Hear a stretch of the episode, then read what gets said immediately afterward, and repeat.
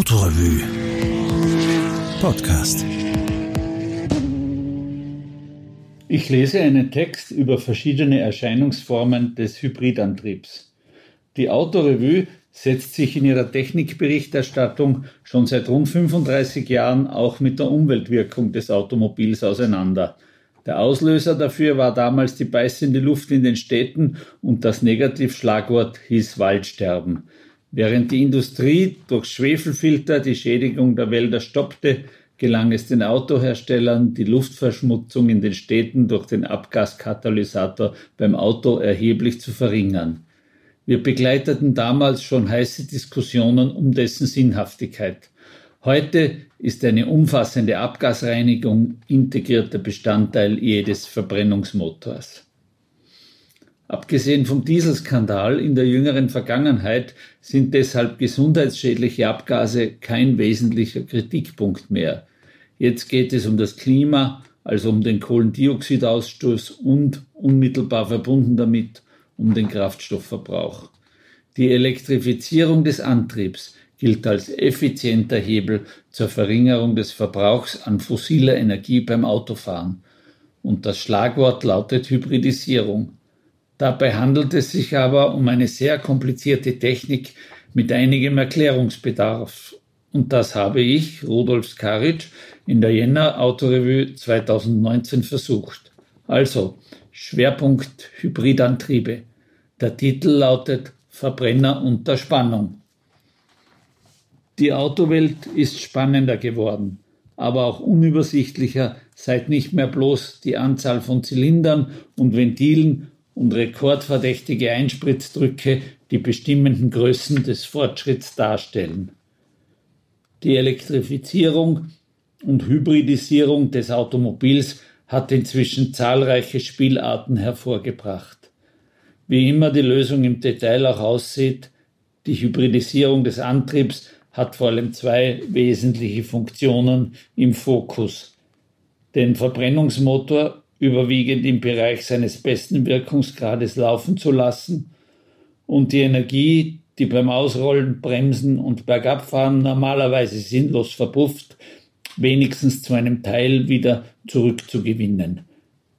Auf der einen Seite unterstützt ein Elektromotor den Verbrennungsmotor direkt oder ersetzt ihn sogar phasenweise.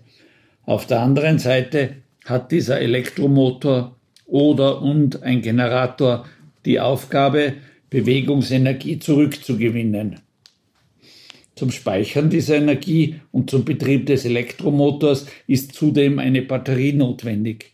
Wie groß diese ausfällt und ob man die auch über das Stromnetz zusätzlich laden kann, ist für die grundsätzliche Funktion des Antriebssystems eher nebensächlich.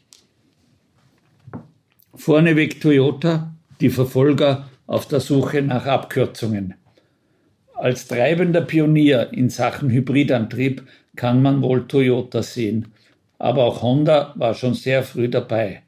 Es reicht wohl tief in die Lebenskultur hinein, warum gerade Japaner bereits seit Mitte der 1990er Jahre so hartnäckig am Konzept festhielten. Der enorm komplizierte Aufbau des Toyotaschen Hybridkonzepts mit entsprechend anspruchsvoller Steuerung der Abläufe ließ die Europäer nur den Kopf schütteln. Aber mit fernöstlicher Beharrlichkeit bekämpfte man die zahlreichen Schwachstellen der neuen Technologie über mehrere Fahrzeuggenerationen hinweg. In Europa wachte man erst auf, als Taxiunternehmer im Toyota Prius mehrere hunderttausend Kilometer abgespult hatten mit einer einzigen Batterie und dem halben Verbrauch gegenüber der Mercedes-Konkurrenz. Das Toyota-System ist nach wie vor das aufwendigste. Es umfasst einen Benzinmotor, eine stufenlose CVT-Automatik und einen Elektromotor, die dank Kraftverzweigung über ein Planetengetriebe und Elektronik nahezu beliebig und stufenlos gesteuert werden können. Während sich Toyota also in dieser anspruchsvollen Lösung erfolgreich verbissen hatte und wohl auch zahlreiche Patente besitzt, mühte sich der Rest der Welt ab, mit einer viel einfacheren Lösung einen ähnlich guten Spareffekt zu erzielen. Das dauert bis heute an, Bloß viel einfacher ist es nirgends geworden. Jedenfalls dann nicht, wenn man auch wirklich hohe Einsparungsraten beim Verbrauch erzielen will. Stufe 1 Start, Stopp und ein bisschen was mit 12 Volt. Wie immer die Lösung im Detail auch aussieht, das Zurückgewinnen von Bewegungsenergie erfordert eine entsprechende Leistungsfähigkeit der elektrischen Anlage, wenn es um mehr gehen soll, als bloß den Motor an der Kreuzung abzudrehen und wieder automatisch zu starten. Sollen hohe Leistungen übertragen werden, sind auch höhere Spannungen jenseits der üblichen 12 Volt notwendig. Experimente mit Energierückgewinnung über das konventionelle 12 Volt Bordnetz gab und gibt es einige, etwa beim Smart oder bei aktuellen Suzuki-Antrieben. Aufgrund der geringen Spannung sind die Rekuperationsleistungen und die Unterstützungsmöglichkeiten für den Verbrennungsmotor aber gering und auf wenige Kilowatt begrenzt. Das mag bei Kleinwagen noch Sinn ergeben, bei größeren Fahrzeuggewichten ist es aber nicht einmal den geringen Aufwand wert. Erstaunliche Wirkung bei begrenztem Aufwand 48 Volt. Deshalb ist man auf die Idee eines zusätzlichen 48 Volt Bohrnetzes gekommen. Hier liegt die Obergrenze des Leistungsumsatzes nicht bei etwa 3 bis 4 Kilowatt, sondern bei 15 Kilowatt. Damit lässt sich ein erheblicher Teil der Funktionen, die einem Hochvolt-Hybridantrieb vorbehalten waren, auch im Niederspannungsbereich verwirklichen. Mit 15 Kilowatt Leistung kann etwa auch ein schweres Auto zumindest vorübergehend elektrisch mit abgeschaltetem Verbrenner dahingleiten. Warum 48 Volt? Kritisch wird der Umgang mit dem Strom in vielerlei Hinsicht erst jenseits von 60 Volt und 200 Ampere. Darauf sind viele technische Vorschriften ausgelegt. Ein Auto mit 48 Volt Hybridisierung kann noch in einer konventionellen Werkstätte ohne besondere Maßnahmen repariert werden. Diese Techniklösung ist von den deutschen und französischen Autoherstellern ausgegangen und erfreut sich auch bei den koreanischen und mittlerweile sogar japanischen Herstellern zunehmender Beliebtheit, um ihre konventionellen Antriebsstränge sozusagen klimafit zu machen. Der europäische Ansatz Elektromaschine zwischen Motor und Getriebe.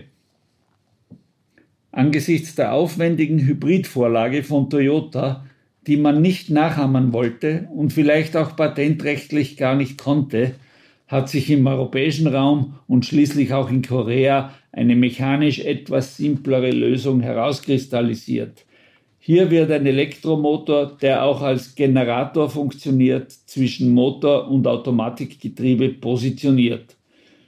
Bei einer Wandlerautomatik kann die E-Maschine sogar den energieraubenden Drehmomentwandler ersetzen.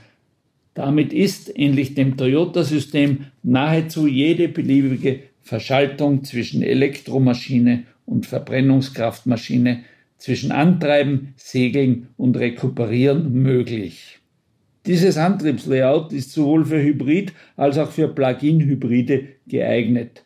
Es wurde von den deutschen Herstellern in der ersten Generation überwiegend als Plug-in-Hybrid angewendet, wobei man sich für einen nicht ganz sauberen Spagat entschied. Einerseits konnte man damit die Normverbrauchsangaben in den Keller drücken, in Wirklichkeit waren die Antriebe aber meist aufs Boosten optimiert. So wurden in vielen Fällen nur lächerlich geringe elektrische Reichweiten von unter 20 Kilometern erreicht, anstatt der versprochenen 50 Kilometer. Die Koreaner haben das gleiche System von Anfang an seriöser ausgelegt und erzielten so ähnlich gute Verbrauchswerte wie Toyota. Nach Verschärfung der Abgas- und Verbrauchstests erreichen mittlerweile alle Plug-in-Hybride die versprochenen Reichweiten mit reinem Elektroantrieb von rund 50 Kilometer. Schnelle Lösung und Allrad, die elektrische Hinterachse. Ein weiterer beliebter Ansatz, der sowohl Hybride als auch Plug-in-Hybride geeignet erscheint, ist die elektrische Hinterachse. Das heißt, einem konventionellen Fronttriebler wird ein Hinterachsmodul mit integriertem Elektromotor hinzugefügt. Das lässt sich bei bestehenden Antrieben leicht umsetzen und macht außerdem die Hybridvariante auch gleich zum Allradfahrzeug. Serieller Hybrid, neue Konzepte für immer zäheren Verkehr. Sowohl der Toyota-Ansatz als auch der europäisch-koreanische Ansatz des Vollhybriden mit E-Maschine zwischen Getriebe und Motor haben einen Nachteil. Sie sind mechanisch aufwendig und folglich auch teuer und schwer. Deshalb hat sich mittlerweile ein neuer Zugang herauskristallisiert, der in Wirklichkeit alles andere als neu ist, der serielle Hybrid. Das heißt, ein Verbrennungsmotor lädt mit Hilfe eines Generators eine Batterie. Als Antrieb dienen ein oder zwei Elektromotoren, die sich von dort den Strom holen.